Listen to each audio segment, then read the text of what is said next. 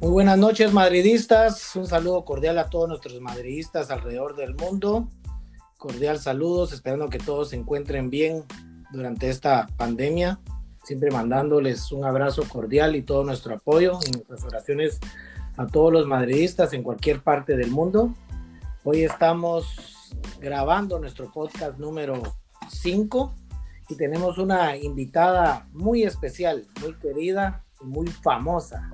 Desde Miami tenemos a nuestra queridísima y muy apreciada María García Cid, presidenta de la Peña Madridista del Sur de la Florida, junto a Alberto Mendoza, secretario de nuestra Peña, que eh, amablemente es nuestro colaborador en estos podcasts, eh, siempre tratando de traerles la actualidad de nuestro equipo.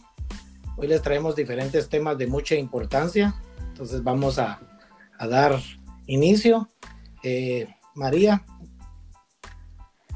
Buenas noches, buenas noches. Muchísimas gracias por la, invitación. Espero también de, corazón que todos ustedes por allá, por Providence, estén bien y de donde sea también que nos estén escuchando en todo el mundo, que la gente esté sana y que se estén cuidando y que se estén tomando las precauciones en, en, serio. Y vengo con ganas, ganas de hablar de fútbol, porque en verdad que me hace mucha falta, demasiada.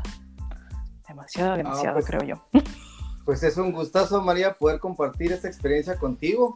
Y realmente Nacho, pues siempre ha tenido la visión de hacer esto grande, eh, en el sentido de que abierto para cualquier persona que quiera participar en estos podcasts, que es lo principal. María, te tengo una pregunta. Si te tuvieras que definir para que realmente las personas que no te conocen te conocieran un poco, eh, si te tuvieras que definir con un jugador del Real Madrid, ¿qué jugador te definiría? Eh, bueno, jugador actual me definiría como Modricina. Eh, me encanta Modric, soy muy de, de, centrocampistas, como Nachete lo sabe, y de antaño como Redondina, como Fernando oh, Redondo. No, Son no, no, es mis dos clase. jugadores eh, favoritos de, de, toda la vida y es la demarcación de fútbol que más me gusta. Eh, y cuando juego yo, a mí me gusta crear eh, disfruto más repartiendo asistencias y dándole goles a mis compañeras que marcándolos yo misma. Y creo que eso en verdad me define como persona. Soy más de, de dar que, que, de recibir. Oh, excelente, excelente. En lo personal yo también tengo como admiración eh, Redondo y el número uno para mí, Zidane, tipazo. Aunque como entrenador no, no lo apoyo, Nacho lo sabe, pero oh, para mí es, oh, como jugador lo mejor. Y como para carácter, a la hora de hablar en los podcasts, en los temas del Real Madrid, yo soy una mezcla entre Pepe y Ramos. ya te imaginarás, ¿va? Así que te gusta meter hachazos.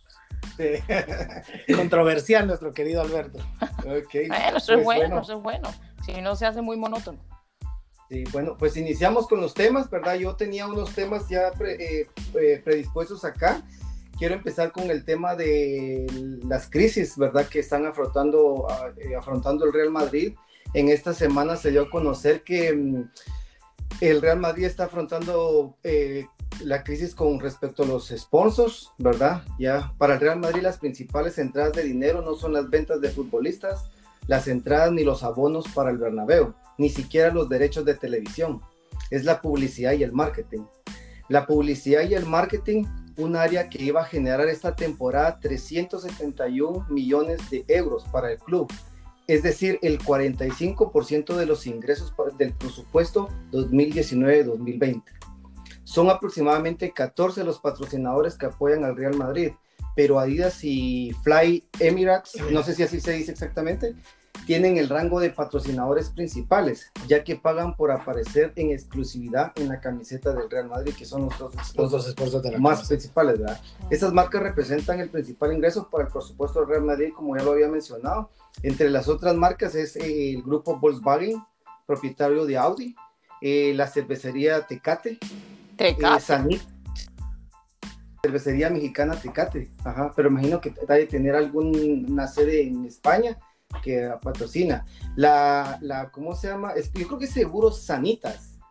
Sí, oh, sí, Sanitas. sí ¿verdad? Los médicos y, de Madrid son, están afiliados María, con Sanitas. Es, Eso es bien, bien preocupante. Ellos han caído un 80%. Eh, la hotelera Plenium Group, que solo ellos patrocinan al equipo de Real Madrid de baloncesto con 7 millones de euros, ¿ya?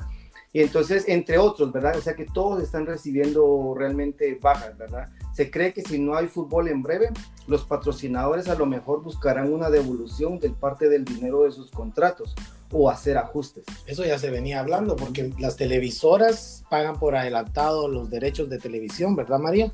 Sí, tengo entendido que se paga la temporada por, por adelantado, lo que es el campeonato nacional y después lo que es la Copa del Rey y lo otro. Creo que les dan la base dependiendo de hasta qué, ¿cómo se llama?, lugar en la competición lleguen, ¿no? Obviamente si llegas a la final te llevas más dinero, si vas avanzando de ronda te vas llevando más dinero. Con respecto a Adidas, eh, no sé, bueno, y con los demás también, ¿no? Sería importante hablar con un abogado, ¿no? En España eh, y tener acceso a, esa letra pequeña de esos contratos, porque yo tengo entendido que Adidas lo rescató el gobierno alemán, eh, pero vuelvo y digo, yo tengo entendido que los contratos que están firmados tienen que respetarse y es parte del, del, por qué fue rescatada la empresa, ¿no? O sea, ellos tienen que cumplir sus obligaciones. Claro, Adidas no está, no está ingresando la misma cantidad de dinero, pero no creo que sea tan fácil como decirle, hey, que le vamos a dar un 30% menos. En el mundo ideal, sí, eh, Adidas pensaría así, pero yo no creo que sea tan fácil eh, quebrantar un, un, contrato así. Igual que aquí nosotros tenemos que seguir pagando por los carros y las casas y todas esas cosas. Los bancos te pueden dar moratorias, pero de ahí a que no te paguen ese dinero que firmaste, no, no haya que pagarlo, es, es, diferente. Independientemente de la moratoria, se tiene que pagar. Eventualmente sí, se tiene que pagar, o, o, ahora, dentro de tres meses, seis meses, pero ese dinero no te lo van a perdonar. Estamos hablando también de que Adidas renovó, creo que la temporada pasada, por 10 años más, por 100 millones de... Hasta el 2028. De, hasta el 2028. Eso es correcto. Eso ¿Sabes, es correcto. ¿Sabes cuál es el, el, único factor que yo veo eh, en esto de los sponsors? es que yo creo que ellos pagan por la temporada. Entonces, en, en, la, en la, cláusula, en la cláusula de decir, cláusula, por ejemplo, 30, 30 partidos o 40 partidos, pero como no se han cumplido todas las, todos los partidos de la temporada, puede que ahí sea. Sí, pero no es que el Madrid esté quebrantando eh, el contrato, o sea, sea algo de fuerza mayor. Por eso digo que es, o sea, como que imposible, ¿no? Pero tener acceso a ese contrato y ver esas cláusulas, porque de que hay letra pequeña, hay letra pequeña. Claro, nadie se iba a imaginar que va a haber una pandemia y iban a estar eh, 40 días sin jugar, o bueno, me parece que llevan ya. Pero. Eh, no sé, no, no, no es fácil, pero yo tengo entendido que a día de hoy Adidas tiene que respetar ese contrato. Dice que ha caído un 60% sus ventas de Adidas y el claro. gobierno lo ha rescatado con 2.400 millones uh -huh. de euros. Es que son pérdidas muy grandes las que realmente eh, se están dando debido al claro que sí, es que el mundo del fútbol mu mueve muchísimo dinero, pero muchísimo dinero y emplea a mucha gente también. Pues... Se estima que son más de mil millones de dólares los que hay en pérdidas ahorita. Sí, sí, y más que va a haber más que va a haber, porque eh, todavía, pues evidentemente no, no está decidido. Una mini guerra en, en, España, porque Tebas dice una cosa, Fubiales dice otra, unos jugadores dicen una cosa, y entonces de repente sale hoy el gobierno francés y dice que la liga francesa está suspendida, cancelada, y que empiezan, empiezan de vuelta en septiembre. Entonces, eh, no sé, el panorama en Europa va a estar muy, muy dispar. ¿Por qué? Porque en Alemania Intenso. están entrenando ya. En, en, en, Alemania se supone que van a... Pero el Paris Saint Germain en Francia, no. Pero ellos siguen vivos en la Champions League. Y si se supone que se va a retomar la Champions League, ¿qué nivel de forma va a tener los equipos franceses versus los equipos alemanes? No sé. Es como un rompecabezas que no sé yo si tiene solución.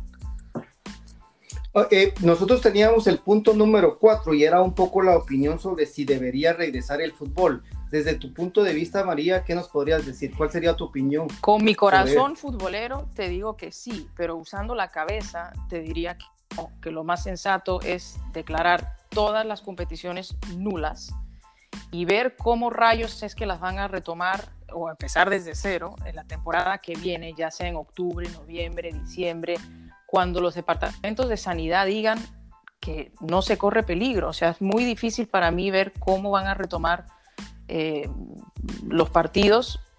Es imposible, yo le contaba a, Nacho el otro día, ¿cómo vas a aislar a los 22 jugadores de, de, los equipos? ¿no? Malos árbitros, malos familiares, malos cocineros, malos sotilleros, malos fisioterapeutas, malos doctores. Es imposible. En el momento que haya un positivo, a todo el equipo. Y, así, ¿quién? O sea, ¿cómo, cómo reabres una competición? Yo entiendo que para mí es fácil decirlo porque yo no soy la que estoy perdiendo millones y millones de, dólares ni de euros. Pero es que no, no, sé cómo lo, logísticamente, cómo lo pueden hacer de una manera segura. Sí, en, un punto de vista en lo personal, eh, para mí se les están dando buenas garantías a, a, los jugadores. Y yo siempre he dicho de que, por ejemplo, tú, María, y bueno, no, conozco mucho tu vida personal, pero ¿tienes hijos? Sí, tengo dos. Dos hijos. ¿Y tu esposo vive, o sea, viven los cuatro en tu casa? Con mi perro, sí. Ok, entonces, eh, ah, ah, bueno, vamos a contar solo los cuatro, ¿verdad? Pero en este caso tú tienes contacto con ellos, tú los abrazas y todo, porque tú sabes que ellos están, pues, en este, en este caso, saludables, ¿verdad? En este caso de los jugadores yo lo llevo un poco a la familia. ¿Por qué? Porque dice, se van a tomar eh, eh, medidas donde no se pueden estar muy cerca, pero si estás entrando a un complejo donde está ya todo esterilizado, te están haciendo una prueba de, de coronavirus, donde está todo detectado que no hay coronavirus, entonces, ¿cuál sería el problema? O sea, ¿de dónde podría salir la situación esa? O sea, ¿cuál sería el miedo si yo creo que les los están cuidando mucho más que un médico? Mucho Porque una cosa es cuidar a los jugadores y esa familia inmediata, pero esos no son los únicos que están en contacto con los jugadores en un día a día. Están los, los cocineros, los fisioterapeutas. Esa gente sale, esa gente tiene que ir al supermercado, esa gente tú no sabes dónde están ellos cuando no están ahí. Y yo había oído que en Italia decían que los iban a aislar todos en un hotel. ¿Cómo rayos? O sea, ¿y dónde quedan los derechos de la persona y del jugador en, sí, no? O sea, tú no puedes obligarme a mí, porque sí, ok, tú me pagas 15 millones al año, pero eso tú me los pagas a mí, no a, mi mujer, a mis hijos, al lutillero, a todo, ¿me entiendes? Para aislarlos, porque hay que terminar esa competición sí o sí en 30 días. No sé. Ahí, Ellos son estoy personas también, ¿me entiendes? O sea, y, no es tan yo Ahí, yo ahí lo llevo un poquito donde en esta situación creo que todos tenemos que aceptar que nos toca perder. Desde el patrocinador Adidas que le dio, le da 100 millones de dólares al Real Madrid, desde el Real Madrid que eso lo designa para un jugador y desde ese jugador que sabe que ahora ya no hay dinero, no recibe un pago. O sea, es una cadena. una cadena. Lo único es que el jugador, en este caso, eh, yo no digo que tengan que jugar, pero yo considero que sí es necesario ponerse una mano en la conciencia, donde vos viste que muchos jugadores no han querido eh, recibir o pelearon porque no, no recibir la rebaja salarial. Sí, pero yo creo que muchos jugadores viven en una burbuja ciberespacial y han perdido eh, tacto y, coherencia con respecto a lo que es la realidad de, la vida. Tristemente, se han endiosado. Eh, muchos, muchos, es que hay muchos. Y yo espero que esto los esté bajando una vez al, planeta Tierra de vuelta. según Transfer Market, recientemente actualizado el 8 de abril, ya se ha mostrado un descenso en las cifras del Real Madrid. Se ha devaluado 191.5 millones, un 17.73%. Claro. se está devaluando. Me pasa que aquí volvemos a, a, los, a los contratos. Porque imagínate, sería una cadena de contratos. Adidas no le cumple al Real Madrid, Real Madrid no le cumple a los jugadores y los jugadores no le cumplen a sus sponsors, porque hay muchos jugadores que tienen sponsors personales. Sí, sí, y hay jugadores que, hay muchos jugadores que terminan contrato el 30 de junio. Ok, entonces ahora, ¿qué pasa con, con esos contratos? Que en teoría automáticamente termina mi relación contigo, con el club. Entonces ahora tú me vas a obligar a que yo tengo que seguir jugando en este equipo hasta, yo qué sé, noviembre, porque la liga se tiene que terminar. Es que son muchas cosas, es una cadena, es una cadena. Que sí, que todo el mundo tiene que sacrificarse y todo el mundo tiene que, hacer esas cosas. Y digo, es más importante para mí la salud y el bienestar de la gente que el fútbol. Y, y Nacho te puede decir, yo soy una loca enferma psicótica del fútbol, porque el fútbol para mí es lo más importante, eh, bueno, el Real Madrid lo más importante de lo menos importante. Y ahora mismo lo más importante es la salud, porque si no, no se va a salir de esta. Van a tener que, recular y van a tener que otra vez restringir todo, ¿me entiendes? Es, es, un, es un desgraciado, no, no por su letalidad, sino porque cómo se contagia. Una cosa terrible. Sí, es bastante difícil, pero realmente ahí sí que las instituciones como el Real Madrid, lo que continúan son los jugadores, después de los jugadores son los, eh, el cuerpo técnico, del cuerpo técnico, es una cadena, un organigrama hasta llegar al que abre las puertas del, del, Santiago Bernabéu. el que corta el, el que corta el césped, pero él, no cobra, él no cobra un millón o dos millones al, al, al año o por contrato no creo que le pagan al jardinero dos, tres millones de dólares. Claro Yo siempre he dicho yo que el fútbol, estaba escuchando, no tengo el dato exacto, ah, voy a decir mi comentario algo irresponsablemente, pero creo que el fútbol representa el 1.4% del producto neto de, España. Es un número altísimo. Estamos hablando que hoy al fútbol, más que un deporte, es una industria que genera eh, trabajo. Entonces, eh, yo a ese es el punto que yo voy. Yo tengo una postura donde creo yo que es cierto, el coronavirus está ahí, pero hay un momento donde tenemos que empezar a, salir, porque eh, aislarnos, mm, o sea, este, este virus no es sí, porque no hay 100% seguro para nada. Este es, va a pasar dos años, creo yo, porque pretende que va a venir una, una segunda oleada. Ahora con el flu. Bueno, ahora no es entonces te digo, o sea, realmente no nos podemos encerrar porque entonces nos vamos a morir. No, claro que sí, pero lo tienes que hacer eh, de una manera no impulsiva. Hay que hacerlo con cabeza y, con, y, siguiendo los consejos de la comunidad médica, no de un señor que se llame Javier Tebas, eh, que lo que no quiere muchas veces es que le toque el bolsillo. ¿Me entiendes? Yo sé que hay mm. que salir, yo sé que bueno, la vida entrecomilladamente nunca va a ser igual que era antes, porque vamos a tener que seguir con el distanciamiento social de una manera u otra hasta que haya una vacuna. Pues estar seguro sin tener que tener una máscara puesta en la cara. Pero hay que hacer las cosas con cabeza y con juicio. No te digo que, que, sea, que el fútbol no va a regresar y punto, pero me parece apresurado, en mi humilde opinión, que vaya a regresar a entrenar ahora en mayo jugar en junio, cuando los números todavía, por lo menos en Europa, por lo menos en España, siguen estando bastante altos.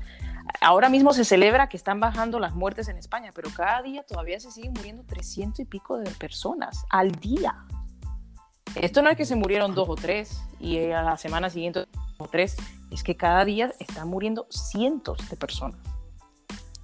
Ahorita que hablabas del distanciamiento social, hay un estudio de Harvard donde dice que el distanciamiento social se tendría que mantener hasta el 2023. Estamos hablando de tres años. Sí, es, es, es, es una locura. Bueno, una locura. Es, increíble de cómo han cambiado las cosas en, en seis semanas, ¿no? Seis, siete semanas. Pero sí, o sea, yo sé, por ejemplo, que yo no me voy a sentir segura viajando hasta que no haya una vacuna. Y yo sé que yo, María García Mediasit, se va a poner su mascarilla hasta el día que se ponga una vacuna, hasta que esté demostrado que la vacuna funciona, porque esa que dicen que va a salir en septiembre no es la que yo me voy a poner, porque esa me da a mí que no la van a haber probado lo suficiente. Ya cuando es que digan, no, no, mira, esta vacuna si es segura y te protege, ah, bueno, entonces María y toda su familia, y si me cuidas al perro también, se le pone su vacuna y pues retoma uno una, una vida un poco más, normal, ¿no? Pero sí, aunque mi corazón no lo quiera aceptar, yo sé que, que, no voy a ir a ver un partido de fútbol en mucho tiempo. Y soy abonada del Inter de Miami, que me quedé a 48 horas de verlos debutar en casa. Eh, sí, eso, eso, eso fue otras cosas, pero no, va esperando Dios que esto eh, pase para mejor, ¿verdad? Claro. Eh, y realmente esto va a afectar demasiado al Madrid, realmente bastante, pero según tu punto de vista, tengo otro artículo acá, María. Por ejemplo, ¿qué jugadores necesita el Real Madrid para mantenerse entre los candidatos para las competiciones europeas? Eh, yo quiero tocar el tema aquí como que si no hay ventas, no hay contratación, contrataciones, ¿verdad? Voy a leerte esto rapidito. En este momento no hay fichas libres ya que las 25 están ocupadas, o sea, el Madrid tiene que vender para poder ingresar. Las principales salidas son James, Bale, Lucas Vázquez y Mariano. Rapidito, según Transfer Market que yo revisé, James 35 millones vale ahora. Bale 35 millones. Lucas Vázquez 17. Mariano 14. En Transfer Market vos, vos entras a lo del Real Madrid y todos tienen Pero es que así como, pero es que todo jugador tiene flechita roja. En el mundo que no tenga una flechita roja. Los que juegan en Bielorrusia. Vinicius, Vinicius, Vinicius, costaba 40 y ahora vale 68. Ah, porque a la gente le gustan sus vales de TikTok, será. No sé. Entonces dice que acá eh, estos son según Transfer Market, porque después viene la negociación con el equipo, porque si están libres, ese es el precio, ¿verdad? Los cuatro saldrán si llegan ofertas que, eh, que se consideren ajustadas a su valor de mercado.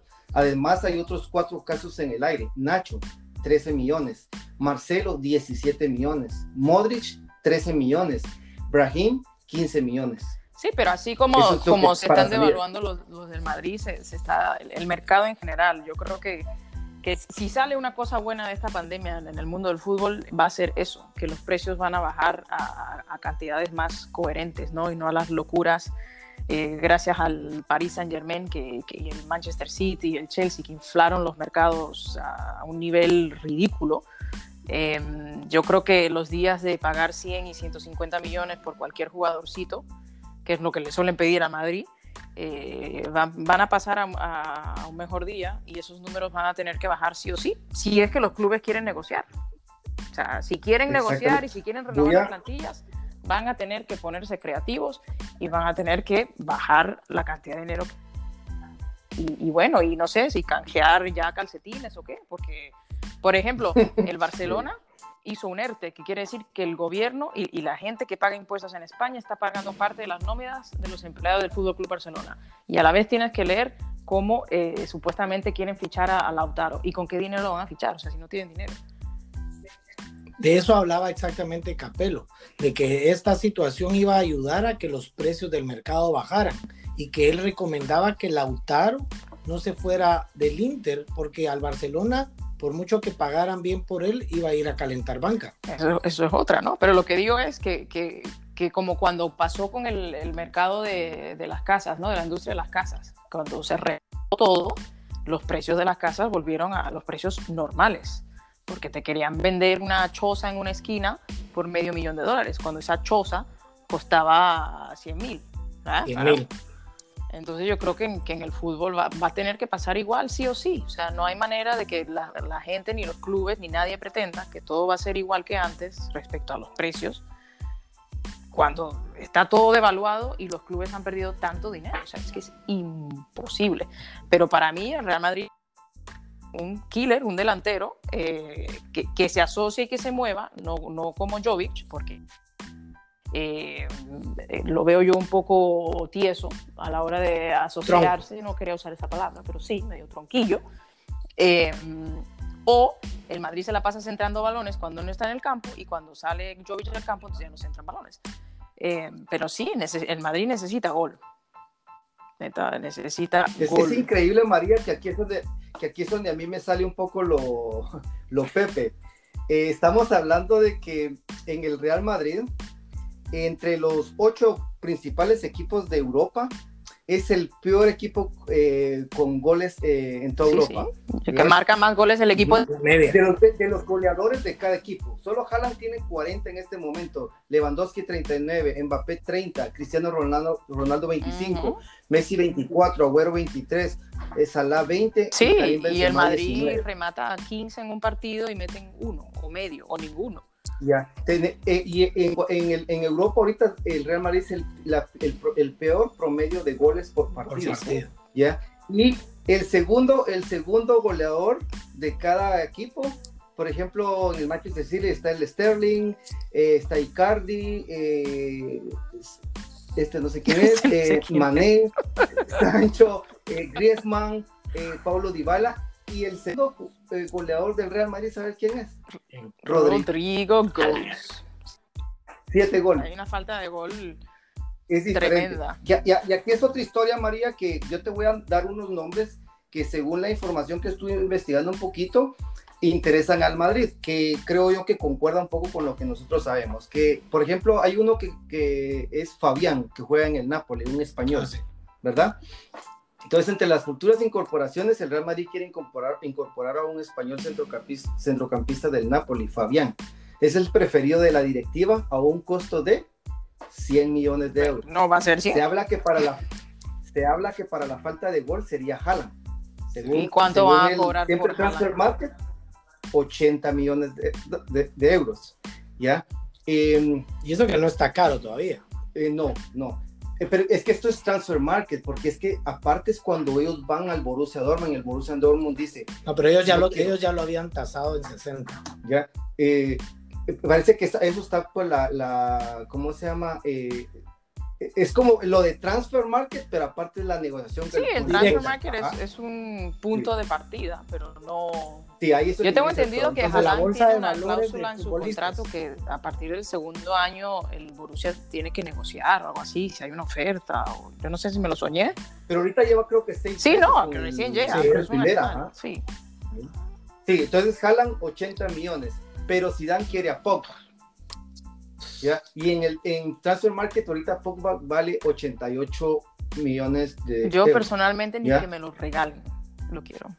estoy contigo, María. ahí yo creo que ya somos tres. Siempre he considerado a Pogba un memín sobrevalorado. Desde que la, la increíble cantidad de dinero que pagó el Manchester United por él me parece estúpido e inaudito.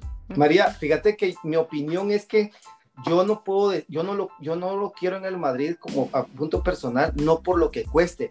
Es que vas a traer a otro Bale. No, es que sí, no, no veo lo que le va a aportar al United y cómo traes a otro jugador. Que yo a, eso quiero dar una, una opinión eh, respecto a Pogba con Zidane, pero voy a darte otros nombres. Opinión, sin olvidar a Mbappé. Mbappé vale 180 millones en transfer market ahorita. Todavía. ¿Ya? Ah, sí, valía 220, pero bajó. Además, se, abordará la contratación de un 9 que es Haaland de los Bueno, ahora que cancelaron la liga francesa, a lo mejor baja un par de millones, ¿no? la ventaja con el Madrid es que él, él tiene a, ¿cómo se llama este el muchacho que el lateral del el Borussia Dortmund al, al Raf? Esa es la única situación de que si el Madrid quiere a Holland, a Haaland podrían hacer negocio, entonces se queda Raf y viene Haaland. Sí, pero que ahí es otra situación. Raf necesita regresar, porque sí. Pero ahí es otra situación, María. ¿Por qué, ¿Por qué nos ponemos a hablar de fichajes cuando tenemos un montón de jugadores cedidos que los podemos traer? Hay un montón, pero no hay ningún delantero killer que le esté reventando en ningún lado eh, cedido yo tengo los nombres ahorita de los de cómo estaría la plantilla para el futuro, pero solo quiero hacer un comentario eh, en respecto a, a, Pogba. Yo no sé, María, si tú vas a estar de acuerdo, pero es lo que yo estaba pensando. Entre Zidane como entrenador, a mí me ha dejado mucho que sea. Realmente creo que no ha sido un entrenador para nivel de Madrid. Pero la otra cosa que estoy viendo es que Zidane quiere traer mucho jugador francés. Él trajo a Mendy, ya quiere a Mbappé, quiere a Pogba, ¿ya? Entonces, eh, creo que está mucho influenciando los jugadores franceses en este caso. Bueno, yo creo que cada, cada entrenador tiene su, su predilección y, bueno, no, no, olvidemos que, que, Francia es campeona del mundo, ¿eh? tampoco es que son, sin contar, son un par de cojos, pero de los franceses no fuera Pogba el que me traía yo. Sí. Y sin contar que Benzema pasó 11 partidos para que llegara a echar un gol y cuando lo echó fue de penal y ni aún así lo sentó. O sea, juegan, juega Benzema y 10 más. Sí, para mí Zidane, o sea, a mí Zidane sí me gusta como, como entrenador, pero hay cosas que me sacan de, de quicio. O sea, yo cada vez que tengo una alineación definida, va y me saca una cosa que digo, ¿qué es eso? Eh, y creo que ah, parece ser algunos eh, jugadores, ¿no? Pero también pienso que uno no sabe toda la verdad, ¿no? Y uno no, uno no es el que está ahí en los entrenamientos, nivel día a día de los jugadores, y en eso me refiero, por ejemplo, a James. Eh, you James no ha sido titular en ningún equipo. En Alemania no se lo quisieron quedar, y es por algo, ¿no? Eh, la, gente habla, la gente habla mucho de la mala relación o de que Zidane no quiere a James, pero yo no creo eso. Yo creo que, que Zidane, que los ve día a día, él ve actitudes o ver Eso es lo que yo digo. Eso es lo que yo digo. y que si fuese solamente Zidane, entonces James hubiese sido titular indiscutible en el Bayern de Múnich cuando estuvo cedido. Pero no fue. fue. titular y empezó de titular. Empezó, pero después no, porque James suele empezar y me encanta James, by the way. Eh, James empieza fuerte y de repente va como perdiendo chispa. Eh, a mí me han contado ciertas cosas de James en su primera etapa en Madrid, que, que estaba bastante desenfocado, ¿no? Que hasta el divorcio le eh, costó. Exactamente, uno no se divorcia por ser buena persona, pues, ¿no? Aunque, Entonces, con, aunque, con, aunque con Ancelotti él era indiscutible. Al principio y después se reventó el pie cuando se rompió el dedo, creo que fue que estuvo bastante tiempo fuera, más nunca volvió a ser el, el mismo de antes. Y tú eh, tienes que hacer lo que te pide el, el, entrenador. O sea, hay gente que detesta a Isco y creen que James debe jugar por encima de Isco. Pero yo, ¿no? que, o sea, quitando las vueltas de croquetilla que a veces da disco. Eh, si el entrenador te está pidiendo que tienes que defender y el primero que tiene que defender empieza por el delantero y todas las líneas tienen que presionar, ¿no? Yo veo a Isco que corre, corre carajo como una hormiga por todos lados, llega o no llega el balón. Yo a James no lo veo hacer eso. Entonces, lo, pienso yo que como entrenador voy a, voy a meter a quien, esté, a quien, esté haciendo lo que yo le estoy... Esté bien o mal pero si tú no haces lo que te estoy pidiendo, pues entonces siéntese ahí a echarse fresco porque usted no va a jugar. Aquí tengo un poco el, el cuadro de lo, de lo, del nuevo Real Madrid, ¿verdad? Entonces, eh, como portero, pues eh, está Courtois. Courtois. Y Luni ha cedido. Sí, bueno, pero en la derecha está, está Carvajal, y Archaf. Hakimi, dile Hakimi. O Hakim. Esos son los dos que estarían del lado derecho. En el centro, Barán, Nacho. ¿Ya? Y, mm, ¿cómo se llama el otro del este? Bueno, del, otro, del lado derecho estaría Mendy y Reguilón. ¿Ya? Ya. El, eh, entonces, eh, ahorita, ahorita estaría Ramos, pero el Militao sería el otro que Militao no tiene no tiene cosas para estar en el Madrid. En el centro estaría Valverde, Rinier, Isco, eh, Casimiro, Ceballos, Cross, Odegar. Adelante, por el lado derecho está Rodrigo, Asensio y Cubo, de las opciones que están para el futuro. Del lado izquierdo sería Hazard, Vinicius. Y en el centro, Jovic y Mariano. Es, esos son los jugadores que tienen ahorita como para el futuro. Ahora, creo que Mariano le queda el tiempo contado. Mariano lo querían vender este año y él no quiso irse. Pero Mariano. Es que ese es el problema que afronta el Real Madrid, porque Bale no se quiere ir. Mariano no se quiere ir. Y James no lo quiso vender al Atlético de Madrid. Entonces, bueno, porque el, porque el Atlético quería pagarle al Madrid qué sé, 35 millones, una cosa así. Tampoco hay que ir con perdón de pendejo por la vida. O sea, si, si tú me quieres comprar al jugador, tendrás que pagar por lo menos la cláusula o lo que te estoy pidiendo. Como dirían, show me the money. Exacto, show me the money, que aquí no, el club no tiene por qué ser Madre Teresa de Calcuta. Que hay gente que confunde el, señorío ese con que dejar que te pisoteen y nada que ver. Eso es cierto. Como el último punto también que Nacho me decías que había administrado mejor eh, eh, no habían habido muchas contrataciones eh, en el Real Madrid en los últimos años. Cinco años. Cinco años, ¿verdad? Del, del, del ¿cómo se llama? Del de la temporada 18-19 para acá, ¿sabes cuánto se ha gastado en contrataciones el Real Madrid? ¿Cuánto? Eh, 350 millones de euros. ¿Pero cuántos, cuántos jugadores? ¿Dividido entre? Va. Pero de todo eso, de todo eso, lo único bueno que compró fue Hazard, Luka Jovic podríamos decir, no creo. Pero hay que eh, darle tiempo. Tampoco. de los de los de los de los conocidos sería Hazard, Jovic, Militao, Mendy, Rodrigo y aquí no está Rainier, inicio. Ni Rainier. Aquí está Rainier. Y costó 30 millones. A Cubo vino gratis. Ah. Porque se le venció el contrato. Pero te estoy hablando que aquí hay 23 jugadores y solo en 2, 4, 6, 7, en ocho jugadores, en ocho jugadores de acá de, esta plantilla, solo en ocho jugadores se gastó 350 millones de Imagínate, son 350, lo divide entre 8 son casi, ¿qué? Menos de 50 millones por jugador. Por eso, pero ya es una de las razones por la cual el Madrid ahora mismo no está lo que le dicen en España en el ERTE, pidiendo que el gobierno pague las nóminas.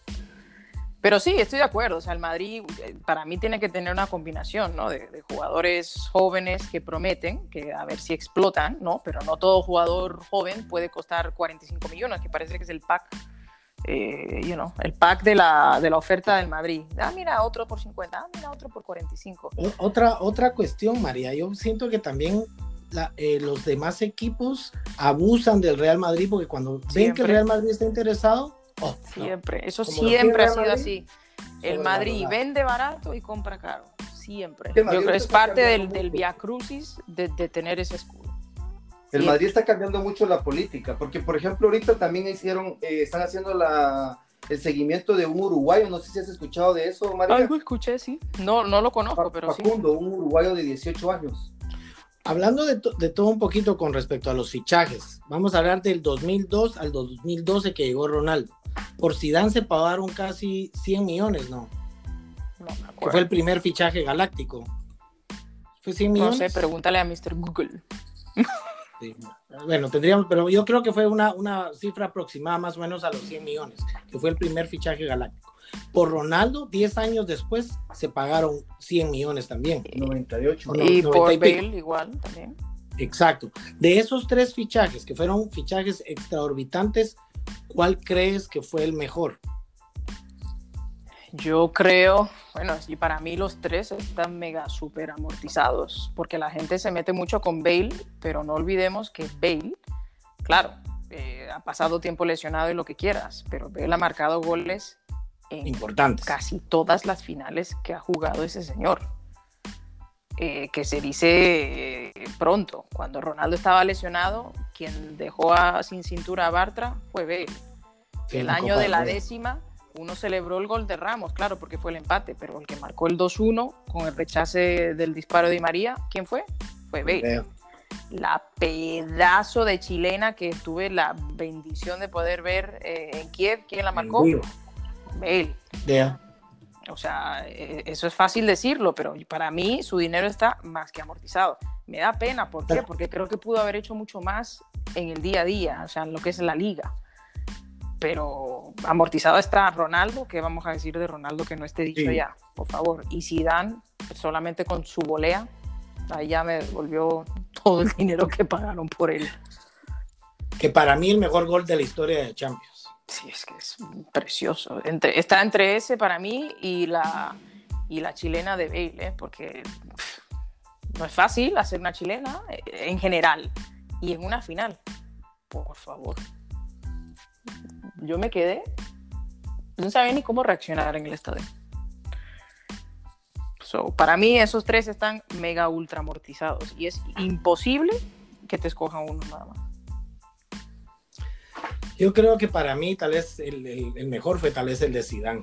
No sé por qué, tal vez porque yo lo venía admirando desde que jugaba en la Juventus. Creo que lo de Ronaldo fue más por marketing y sabían de que iban a recuperar tanto en camisetas y en ese tiempo creo que al crack, porque yo creo que venía de ganar el balón de oro, si, no estoy mal. lo había ganado en Manchester. Zidane 75 millones. Que en esa época era... yo creo que yo creo que existía la peseta en ese tiempo todavía o no María sí sí sí Figo, 60 millones. Pero para mí lo de Bale sí fue exagerado. No los valía. Pero como tú dices también, ya están amortizados por lo que han hecho y han logrado para el equipo. Ronaldo, eh, el bueno, 45 millones. ¿El gordo? De Sí, el gordo. Ese vale 45 millones cada rodilla. Sí. sí. Beckham, 36 millones. Sí, en esa época de los galácticos, eso eran eh, unas cantidades, bueno, galácticas, como bien decía el, apodo. ¿Con qué equipo te quedarías, María? Cambiando un poquito de tema, ¿el de la séptima o el de la novena? Para mí, por, por pues porque yo, yo pienso yo, ¿no? Que como yo vivía en España y fue la primera vez que, que pude verlos ganar, no en vivo en el estadio, ¿no? Pero verlos ganar por televisión la primera Copa Europa después de soportar tantas burlas de tanta gente, el, de la séptima. O sea, ese equipo de mi corazón tiene un lugar muy, muy, muy especial, muy especial. Eh, Roberto Redondo, Mijatovic, o sea, gente que, no sé, no voy a olvidar nunca. ¿Que Redondo qué? él ganó dos Champions con el Madrid en el 98 y la del 2000. Sí, sí, sí. Ese equipo para mí es eh, inigualable. Inigualable por, lo que todos eran cracks. Claro, sí. cada uno a su estilo, pero sí. desde el portero hasta, hasta estaba Panucci. te iba a decir, el menos crack de ahí yo creo que era Panucci. Sí, pues 32 años para que ganaran esa Champions sí, del 98. Esta fue en los principios de los 80. Sí, tanta burla, tanta burla de todo, es en blanco y negro y la, la, la, la. última final fue en los 80. Todo eso que hubo que aguantar. No, finales sí, pero Champions fue en el 66, después hasta el 98, 2000, 2002, 14, 16, 17. Pero... Excelente, excelente. Eh, ya para terminar, María, algo que todavía te quede en el tintero para ya ir terminando el, podcast. Que me quede algo en el tintero, no. Espero que, en España tomen una decisión de una vez y, a ver qué, qué, pasa. Si retoman la, liga, espero que, se pueda terminar una vez que la empiecen, ¿no? Porque sería un palo muy grande que la retomen y tengan que volverla a cancelar. Espero que, que usen cabeza y, bueno, que si hay que terminarla, que el Madrid gane la liga, obviamente. Pero que si no la pueden retomar, que sea la temporada nula y que no me vengan con que le van a dar el título al Barcelona, porque ahí sí que voy a prender fuego a muchas cosas. Algo ya para terminar, María, para despedirte. Un Ala Madrid muy grande desde el sur de la Florida. Te agradecemos mucho tu por tu participación, el tiempo que te tomaste para compartir con nosotros, por toda tu escuela que tienes y que nos ayudas colaborando con este eh, podcast. Ustedes, y espero que no, no sea la última invitación. No, créeme que no. También mandamos un fuerte abrazo a todos nuestros hermanos de la Peña Madridista del sur de la Florida, esperando que estén bien, al igual que a todos los madridistas. Y como dice María, a la Madrid, también Alberto, ya para terminar. Sí, gracias Nachito, gracias María, un placer conocerte, eh, eh, mi admiración porque se nota que sos una madridista de corazón, eh, mucho conocimiento en tu persona y gracias por compartir ese conocimiento con nosotros, ¿verdad? Y esperando que esta sea la una de tantas. Gracias a ustedes, encantadísima. Entonces, sí, gracias a todos los que van a escuchar este podcast, mandándoles un saludo, esperando que se encuentren bien, manteniendo la distancia y como humanidad sé que pronto vamos a salir de esta. Gracias, Nacho. Así como ya oímos a María despedirse y a Alberto, queremos eh, darle las gracias a todos los que nos vayan a oír. Eh, les agradecemos su atención. Tuvimos el gusto y el privilegio de poder tener con nosotros a María García Mela Cid desde el sur de la Florida, presidenta, Alberto Mendoza, secretario de la Peña Madiste Prodis y mi persona, que no necesita presentación. Les mandamos un fuerte abrazo a todos, nuestras oraciones para todas aquellas personas que puedan estar afectadas. Y como dices tú, María y Alberto, esperando de que todo esto vuelva a la normalidad y que volvamos a, a reunirnos y a gozar del fútbol y sobre todas las cosas, a la Madrid. Un abrazo, María. Hasta luego, feliz noche.